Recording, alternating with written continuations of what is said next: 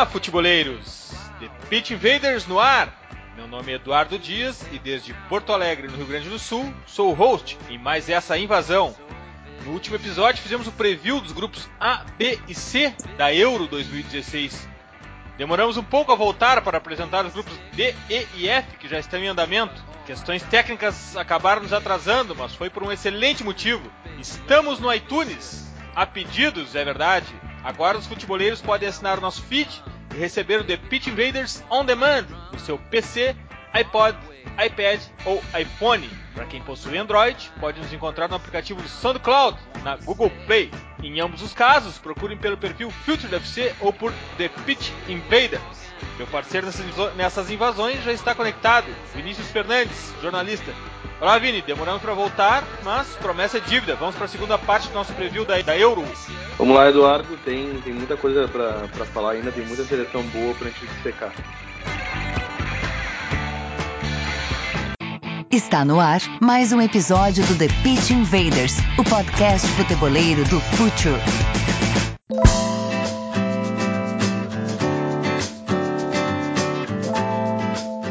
Eurocopa clássica, tipo aquela da final Holanda 2, União Soviética 0 na Alemanha Ocidental em 88 com gols de Gullit e a pintura de Van Basten, tinham apenas oito times em dois grupos de quatro na sua fase final. Por questões que passam longe do critério esportivo, Platini propôs essa Euro com 24 equipes. Para caberem todos, teve que, teve que apelar para o formulismo, onde classificam para a segunda fase, além dos dois primeiros, também os quatro melhores terceiros. Cartolas adoram esse tipo de formulismo. Só que certamente, ainda mais pelos resultados que a gente já teve, teremos a necessidade de usar critérios de desempate. E são eles. Não é tão simples assim. Vamos lá. O primeiro, óbvio, pontos. Depois, saldo de gols. Se continuar empatados, o critério é gols feitos.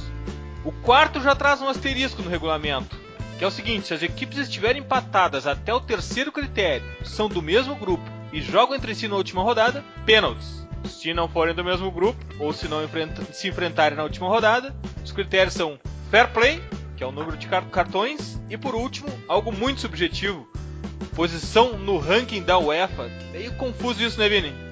Não, isso, isso é bem confuso, mas eu acho que assim, ó, tem que é, ocorrer um aborto da natureza para precisar uh, chegar no ranking, né? che, uh, chegar no ranking e até chegar no número de cartões.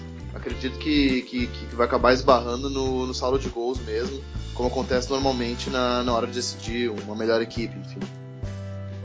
Vamos lá, grupo D: Espanha, Croácia, República Tcheca e Turquia.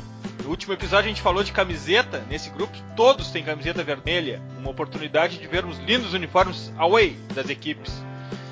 A Espanha, na verdade, ela já, mereceu um episódio inteiro de Pitch Invaders. Nós desconstruímos a Espanha no episódio 3 com a ajuda de Tati Mantovani. O futeboleiro que quer saber mais, acesse o perfil Future no SoundCloud, no iTunes agora e ouça por streaming ou faça o download do episódio. Quando nós gravamos The Pitch Invaders 3, ainda não haviam sido anunciados os cortes de Saul Niguez e Isquar Alarcon.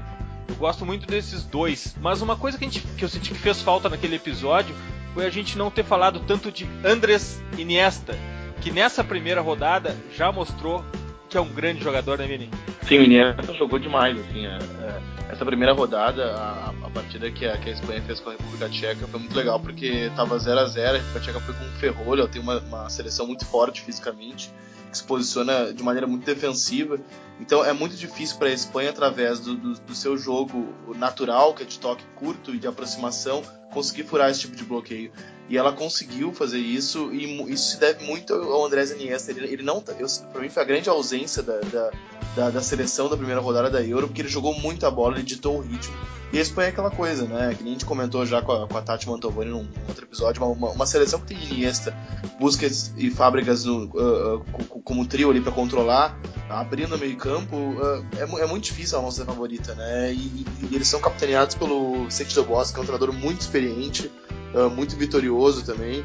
A Espanha talvez não seja tão forte quanto no, em outros anos, uh, principalmente por conta da, da, dessa última má participação na Copa do Mundo aqui no Brasil, mas ainda é, é para mim ela ainda é uma das favoritíssimas para levantar a taça.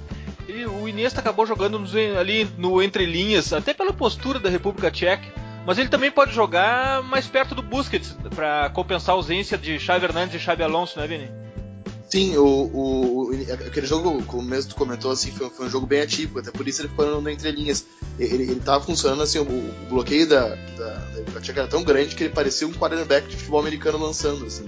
Uh, todos os jogadores da, da, Tcheca atrás da linha da bola e, e, ele fazendo o que ele faz melhor, que é, que é podendo passar. E, e, a assistência que ele dá pro gol do Piquet no final do jogo é primorosa. E ele tinha acertado outras uh, assistências da, daquele tipo já no decorrer do jogo, mas os atacantes se atrapalharam com a bola. Uh, ele, é, ele é ótimo, assim, é um cara muito versátil. Ele pode vir buscar a bola dos pés do, do Busquets ou dos zagueiros e armar o jogo desde lá, lá de cima. Pode jogar aberto ou até mais na frente, mais próximo dos atacantes. E o Piquet, que é contestado por grande parte da Espanha, até pela postura política que ele adota nas redes sociais, sempre deixa o golzinho dele, né? Impressionante a voracidade e, e a capacidade de chegar na frente, né? Sim, o, o, o Piquet é um, um, cara que tem. Eu acho que tanto o Sérgio Ramos quanto o Piquet são muito bons na, na, bola aérea ofensiva e defensiva, né? O Sérgio Ramos também é um zagueiro que faz muito gol. É uma zaga que joga junto há muito tempo já e uma das mais consistentes do futebol mundial. República Tcheca. Essa é a última Copa, pelo menos a última Copa com mais apelo midiático da geração de Peter, Peter Cech, Rosic e Plazil, que em, dois, que em 2004 caiu para a Grécia na semifinal Uh, por outro lado, eles levam nove jogadores da Liga Doméstica, o que acaba sempre sendo sinal de saúde. Uh, como foi esse jogo contra a Espanha, onde eles deram muito trabalho. Uh, na frente eles dependem de eficiência ou não de escoda, né? Me parece que esse é o grande problema da República Tcheca. Sim, ela não, ela não é nem de perto aquela boa seleção da Euro 2004. Aquela geração era que também chegou à Copa do Mundo, chegou bem cotada na Copa de 2006, ela era muito boa. Tinha um quarteto ofensivo com o Nedved, é, saudoso Nedved. Uh, tinha o Thomas Rosic, que, que vai estar no, uh, como, como grande jogador do meio campo ainda, Thomas Rosic, né, veteranaço do Arsenal, se lesiona com muita frequência. E na frente tinha Barros e Kohler. Então era uma seleção que tu olhava e ela tinha uma dupla ataque forte, assim, era, era difícil jogar contra República Tcheca e essa seleção já não, já não tem isso. Até por isso que ela, ela não foi só contra a Espanha, acredito contra, contra os outros times da chave, ela vai adotar a mesma postura também defensiva e reativa, porque é o que ela pode é o que ela pode fazer. Ela é pior tecnicamente também que, que, que Turquia eh, e que Croácia. Uh, Turquia, então, já que falaste, Turquia, que além de uma camiseta linda e nomes impronunciáveis, levam para a França o talento de Arda Turan, que para o meu gosto tem pouquíssimos minutos no Barça, bem menos do que se esperava. Uh, mas tem a incrível bola parada de Kalanoglu, do Bayer Leverkusen, além de Ozia Kup, chegou com 16 anos no Arsenal, flopou, mas é referência hoje em dia do Besiktas. Turquia que já iniciou perdendo, né, Vini? Sim, é, é, iniciou perdendo um jogo que para mim era um dos mais equilibrados da primeira, da primeira rodada, um dos mais imprevisíveis. Ela com a Croácia são duas seleções que têm jogadores muito talentosos no meio de campo e, e, e a Turquia ela começou no início da, das eliminatórias da Eurocopa, ela teve um começo bem conturbado, assim, e ela conseguiu superar a, a desconfiança muito na, na qualidade de, desse meio campo, né? Enfim, é treinada pelo Fatih Terim, que é um cara muito experiente, já treinou uh, grandes equipes, é um bambambam, bam, bam, talvez os treinadores do futebol turco contemporâneo, é um, é um, cara muito experiente e conta com jogadores de muita qualidade, de muito refinamento no meio campo, né? O Sahin, o Inan, o Arda Turan, que tu comentaste, Kayanoglu, o Ziakup, são jogadores que tratam muito bem a bola. Uh, acho que a Turquia, uh, mesmo tendo perdido para a Croácia, acho que ela, ela, pode ser uma candidata de repente a ficar uh, se classificar como, uma terceira nesse grupo. Pode ser, não sei. Croácia. Dessas outsiders que não figuram na primeira ou segunda linha de favoritos, a Croácia talvez seja a que tem mais argumentos técnicos. Luka Modric, Mateo Kovacic, ambos do Real Madrid, Ivan Rakitic do Barça, Mário Mandzukic da Juventus e Perisic da Inter de Milão jogadores com bastante experiência internacional, eles têm material para fazer campanha e já saíram ganhando, que é muito importante. Sim, eles já saíram ganhando de, de uma seleção que, que, é igualmente forte também. E, e, é aquela coisa, bem que comentou, uma seleção que tem Ivan Rakitic e Modric uh, no meio campo não pode ser desprezada nunca, até porque assim, qual seleção no mundo que pode contar com dois meio campistas como esses? Eu sinceramente acho que eles seriam titulares hoje em dia, por exemplo, na seleção brasileira, tranquilamente. Então, uh, são caras que eles são como um relógio, assim, campo, eles ditam muito bem do jogo, conseguem armar. Uh, tem o Mário Mandzukic, que é um exímio cabeceador, talvez um dos melhores do futebol mundial, e o Ivan Perisic, que é um cara muito rápido, uh, muito, muito insinuante, que joga pela ponta. Então é, é, uma, é uma seleção forte. Para mim, é clara favorita a ficar em segundo nesse grupo. Grupo E: Bélgica, Irlanda, Itália e Suécia. Um baita grupo. Vini, a grande geração belga que já virou meme, os Red Devils já começaram perdendo, mas não dá para negar que do meio para frente é por talento. Fellaini, do Manchester United, Nainggolan, da Roma, Dembélé, do Tottenham, a fera Kevin De Bruyne, do Manchester City, que me pareceu que ficou devendo na primeira jornada, mas é um grande jogador. Uh, Eden Hazard, do Chelsea, Batshuayi, do Olympique de Marseille, Benteke, do Liverpool, Yannick Carrasco, do Atlético de Madrid, o cara do gol do beijo na final da Champions, além de Lukaku, do Everton e Origi, do Liverpool. É talento de sobra. Mas o que está acontecendo? O que, que falta para a Bélgica deslanchar de vez? Muita gente fala que, falta jockey, né? O, o trabalho do, do está sendo um pouco criticado, Uh, apesar de que é muito importante dizer, porque uh, como a gente, principalmente aqui no Brasil, acompanha a Bélgica nas competições oficiais, a gente acompanha ela na Copa do Mundo, na Eurocopa, parece que é uma seleção que nunca jogou bem junta na vida. Mas uh, eu sei que importa são, são essas, essas competições, mas é uma seleção que ela normalmente ela é dominante e, e se classifica, tem se classificado sempre com facilidade nos seus grupos. Você vai me dizer, ah, mas são grupos fáceis. Mas enfim, a Holanda não conseguiu se classificar com facilidade. Tem muita seleção grande que também paga um parto para entrar nessas competições. E a Bélgica não. A verdade é que a Bélgica ela teve um primeiro jogo contra a seleção italiana que ela é muito que, ela é, que é uma seleção muito dura, muito difícil vencer a Itália. Ela tem a, talvez a melhor linha defensiva do mundo, que é a, linha, a gente vai falar da Itália daqui a pouco, mas enfim, é, que é a linha defensiva da Juventus. Então não é fácil jogar contra uma seleção assim. Acho que a gente, a gente, tem que ter um pouco de paciência também, porque se fala muito da ah, geração belga, então se espera da geração belga que ela seja o Barcelona. Não, a geração belga pode ser muito boa, sem ser uma, uma uh, sem ser um país top kick top e, e, e, só não decepciona aquele que ganha. Não, não necessariamente. A, a, geração, a geração belga, por exemplo, veio ao Brasil fazer uma Copa do Mundo e foi eliminada somente para vice-campeã argentina nas quartas de final. Eu não posso considerar isso uma decepção. Enfim, acho que acho que a Bélgica, mesmo perdendo na, uh, na estreia contra a Itália, ela é favorita para ganhar da, da Irlanda, da Suécia na sequência e favorita também para conquista e está sem Company, né? Que afinal de contas é uma grande perda na zaga e ficou claro essa deficiência, essa deficiência na, na primeira rodada. Sim, e, e, um grande problema dessa geração, na verdade, é a não formação de laterais. Assim, e isso fez falta contra, contra a Itália, principalmente porque eles tiveram que pressionar. E quando tu tem laterais, tu tem um recurso a mais para conseguir, enfim, fazer pressão e, e, e alçar bolas para área. Só que a, verdade é que a Bélgica não, não, não formou laterais na mesma qualidade que formou meias. Então muitas vezes eles acabam usando o Alderweireld e o Bertogen uh, como laterais que são zagueiros e são a melhor dupla de zaga da Premier League. Então ver essa, essa dupla de zaga fora do, do, do, miolo de zaga dá uma, dá uma, dá uma pena, assim, enfim. Mas é, ainda assim, acho que é uma, uma, uma candidata. Itália. Antônio Conte de saída para o Chelsea teve azar com as lesões, lesões de Marquisio e Verratti. Já a não convocação de Pirlo, do New York City, contrariando o meme No Pirlo, No Party, e de Sebastian Giovinco, do Toronto, veio com uma frase de impacto. Se optas pela MLS, tens que pagar as consequências.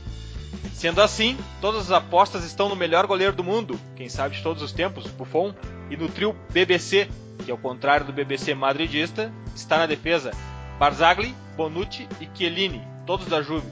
A velha Itália antes da primeira rodada desacreditada, agora com um pouco mais de, de apostas, uh, está abraçada no Catenaccio. E essa fórmula já levantou muito caneco. Uh, que jornada de Bonucci, hein, Vini? Sim, ele é um, é um, é um zagueiro fenomenal, assim.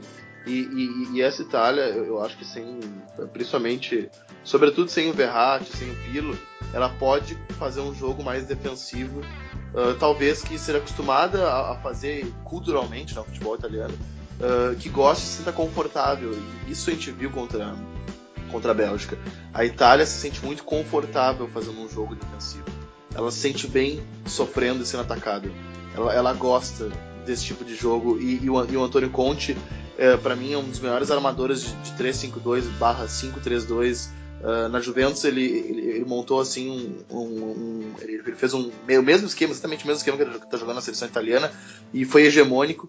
Uh, e esse trio de Zac, Chiellini, Barzagli e Bonucci, ele é, é realmente muito difícil de passar uh, por eles. Eles são muito entrosados, eles, eles, eles são técnicos, eles são fortes também. Então não é fácil vencer a Itália, mesmo que não seja uma Itália com o brilho que individual que, que, que, teve em outra, outras gerações, enfim, principalmente quando a gente vai olhar para frente, o ataque de Graziano, Pelé e Éder, ele é muito abaixo. Para quem teve Vieri, Inzaghi, Totti, enfim, à disposição, uh, isso, isso, isso é abaixo tecnicamente. Mas não, mas não é ruim essa, essa questão, não é ruim. E possivelmente é suficiente para a Itália ser campeã. Acho que a Itália é fortíssima candidata e é aquela coisa. Se deixar chegar essa Itália é um, é um perigo, porque é um time que erra muito pouco eu confesso que me surpreendi com a postura da defesa muito alta. Inclusive, uma coisa que não é comum na Itália, cedendo alguns contra-ataques para a Bélgica. É difícil a Itália sofrer contra-ataque. Surpreendeu com a postura, mas deu resultado. Sim, não, e, e a defesa a defesa estava alta muito porque ela está confiante. Ela está confiante que, que, que não vazaria espaço, enfim, ela está confiante que ela poderia marcar alto porque tinha lá três zagueiros de qualidade, um cobrindo o outro. Tinham laterais que também uh, uh, são bons laterais defensivos. O Antônio Conte defensivamente está tá, tá bem respaldado para conseguir realmente armar uma seleção que erre muito pouco. Suécia, Zlatan Ibrahimovic. É só isso que interessa na Suécia. Ele e a sua meta de ultrapassar os nove gols em Eurocopa de Michel Platini. Ibra está com seis junto com Cristiano Ronaldo. Suécia só entra com o Zlatan e acabou decepcionando já na primeira rodada, né, Vini? Sim, não dá pra esperar muito, porque a, exceção da Zlatan é uma seleção com os nomes até envelhecidos. A gente olha o Karlsson, por exemplo, o Larsson, são caras que jogam um tempo nessa seleção e, e, e são jogadores já, como, como, como eu disse agora na abertura, envelhecidos e que não são protagonistas nem mais em seus clubes, né? Ibrahimovic, ele fez metade dos gols da Suécia uh, na campanha que colocou eles na, na, Eurocopa, então depende fundamentalmente do seu desempenho. A gente até pode citar ali o Berg, que tá jogando lá dele, que fez, um, fez muitos gols no Panathinaikos da Grécia esse ano, mas a verdade é que é, é Ibrahimovic e mais 10 e vai, vai brigar para ser terceira nesse grupo, ser, estar entre as quatro melhores terceiras mas eu não acredito muito. A Irlanda, por outro lado, se a Suécia decepcionou com o empate, a Irlanda com o empate foi só festa. E impressionante, Rob Kane, hoje nos Los Angeles Galaxy, ainda está nessa seleção. Uh, a Irlanda veio para tomar cerveja, né, Vini? Porque a grande façanha já foi, foi ganhar da, da Alemanha na eliminatória. Não tem mais que isso, né? É vida intensa, mas breve nessa Euro. Não, é, é possivelmente o roteiro é esse, assim. Uh, assim como o, o Conte disse que quem joga na MLS vai pagar por isso, e quando ele disse pagar por isso é não ser convocado, uh, esse foi o recado que ele deu. O, o Martin O'Neill, treinador da Irlanda, não pode dizer o mesmo, porque ele não dispõe dessa qualidade para estar tá dispensando jogadores, de, jogadores técnicos que atuam na Liga Americana. O Rob Keane, por exemplo, faz seus gols no LA Galaxy, tem 35 anos e uh, garantiu vaga na seleção irlandesa com justiça, que era, era treinada pelo experiente Martin O'Neill. Martin O'Neill ele, foi treinador do Aston Villa, do, do Celtic também. Uh, acredito que seja um dos grandes trunfos dessa seleção, seja a experiência desse comandante. E tem alguns jogadores que são úteis em equipes da Premier League ali, pode citar o Coleman, o McCarthy, o Oshie, o Shane Long, mas é, de, de fato, é um time bem cara de coadjuvante. Assim. Por fim, o grupo F, Portugal, Hungria, Áustria e Islândia. Portugal empatou com a Islândia, Vini. Eu imaginava que seria um dono absoluto do grupo. Eu achava que faria nove pontos tranquilamente. Se Cristiano Ronaldo é a estrela da companhia, olhe o Renato Sanches, a nova aquisição do Bayern, que pagou 35 milhões de euros ao Benfica pelo meio de 18 anos. Ficou devendo na primeira rodada, né, Vini? Não, ficou devendo. Acho que foi talvez a grande decepção dentre as, as, grandes seleções, porque, por exemplo, até a Inglaterra, que empatou na, na, estreia com a Rússia, quem viu o jogo da Inglaterra, a Inglaterra fez um bom jogo com a Rússia. Ela acabou. Uh, a Rússia acabou empatando numa bobeira defensiva, mas a Inglaterra perdeu pilhas de gol, enfim, jogou muito bem. Uh, Portugal não, e impressionante, por mais que jogar bem seja um conceito muito subjetivo, como é difícil Portugal jogar com, com fluidez, assim, né? Isso, isso há muitos anos, na verdade. Não é, não, é nem, não é nem só agora com o trabalho do Fernando Santos. Uh, isso já há um bom tempo, na época do Paulo Bento, agora no Cruzeiro também. É, é um parto para a seleção fazer um gol, uh, ah, para a seleção golear, uh, enfim, fazer mais de três gols numa, diante de um grande adversário. E, e agora não enfrentou nem isso, enfrentou a Irlanda. E, e, mas o curioso, assim, pra, pra, pra gente falar de, de, modo geral da seleção portuguesa, é como ela, ela, ela tá. É, é uma geração interessante e essa convocação, ela ali é bem experiência e juventude, né? A gente vai pegar ali no, no, no ataque, por exemplo, Quaresma, Nani e Cristiano Ronaldo, são jogadores experimentados já. A zaga, por exemplo, tem Bruno Alves e Pepe, que é uma zaga também de, de jogadores rodados. Mas no meio campo tem opções como João Mário, que citaste, Danilo Pereira, André Gomes, Renato Sanches, são jogadores jovens e muito promissores. Uh, ela deu sorte de cair na Euro num grupo com cinco times. acho que ela deu sorte de novo em pegar um grupo acessível. Mesmo empatando com a Islândia, ela creio que ela será líder do, do grupo, mas acho que ela não, não, vai passar muito mais do que isso. Assim. Só se ela fizer algo que ela não fez nos últimos anos e, e surpreenda todo mundo.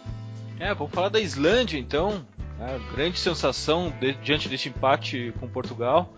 Uh, é o time do Good Johnson, não há muito mais o que falar sobre isso, né, Vini? Não, não, não, não, não, não tem muito mais o que falar, assim, é um, é um time que chega também como, como um franco atirador. Uh, tem como destaque também o, o Sigurdsson do Swans, que é um cara muito polivalente, ele joga, pode jogar na primeira linha no meio campo como box to box, pode jogar aberto, pode jogar como, como um, um meio ofensivo ou como um centroavante, como, como joga muitas vezes nesse time da, da Islândia. Mas é, é, um, é um time que já incomodou muito mais do que a gente imaginava, né? Contra Portugal. Mas, de todo modo, não, não creio que terá vida muito longa, muito longa na competição. A Áustria, que já começou perdendo, não chega a ser o caso do, do time do Lobo Solitário, como o Johnson na Islândia, porque a Áustria tem muitos jogadores na Bundesliga, mas a Laba do Bayern está muito acima de seus colegas. Destaque ainda para o campeão da Premier League, Christian Fuchs, do Leicester. É, o, o Alaba é muito legal porque 24 ou 23 anos, eu não me recordo agora, e é impressionante uh, a inteligência coletiva e a maturidade tática desse jogador. Uh, ele, no, no, com Guardiola, no bar do Guardiola, ele foi muitas vezes um, um zagueiro, um terceiro zagueiro, pela esquerda. No, no time do no bar do Jupp Heynckes, ele é lateral esquerdo, que, que é a origem. Uh, e nessa seleção ele é meia, joga, joga como um volante pela esquerda, que o Fuchs do, do Leicester citou joga como um lateral. Uh, também é um time que tem o Arnautovic, que, que, que, é um jogador do Stoke City, um meia forte, técnico, que a gente pode destacar também.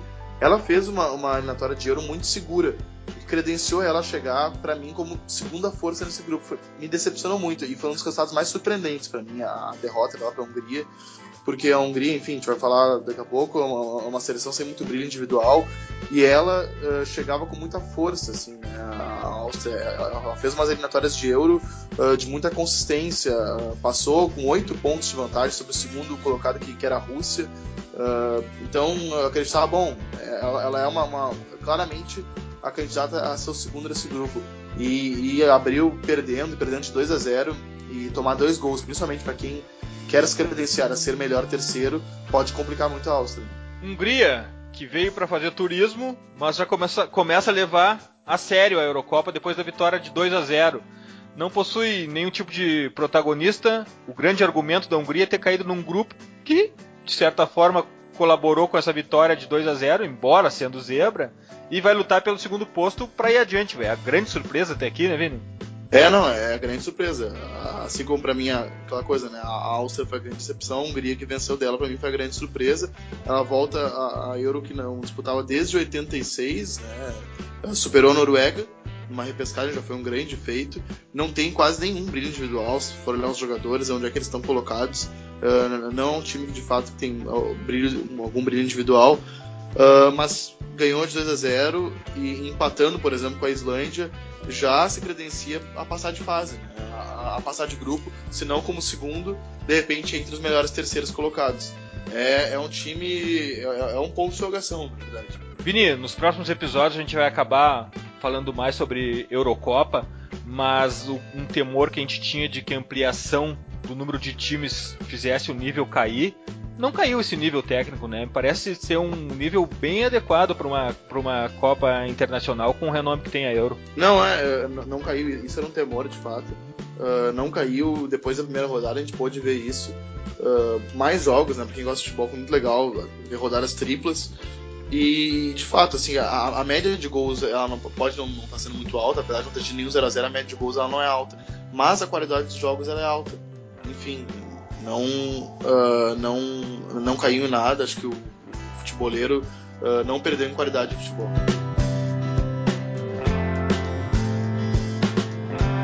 Dicas futeboleiras.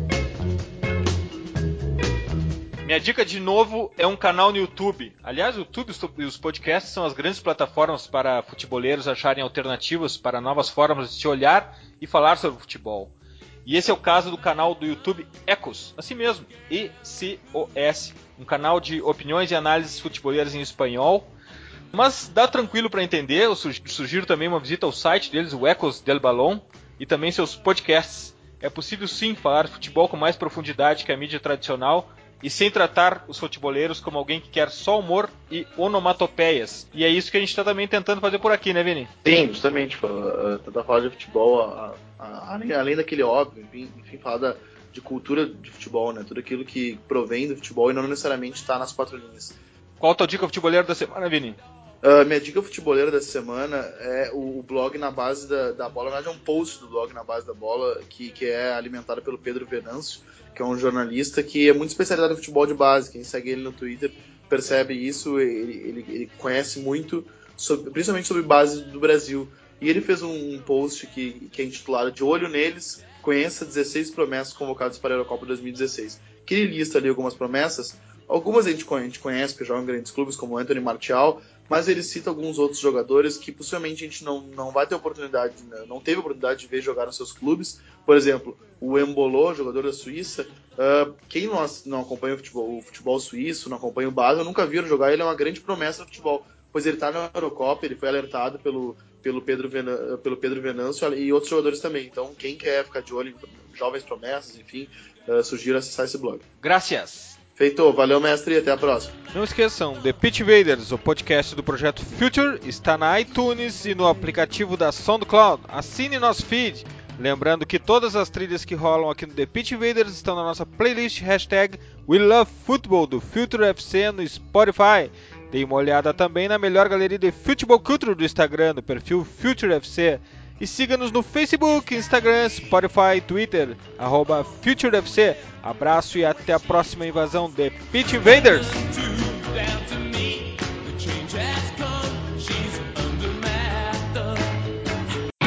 Você ouviu The Pitch Invaders. Siga nossos perfis. Visite www.future.com.br. We love football.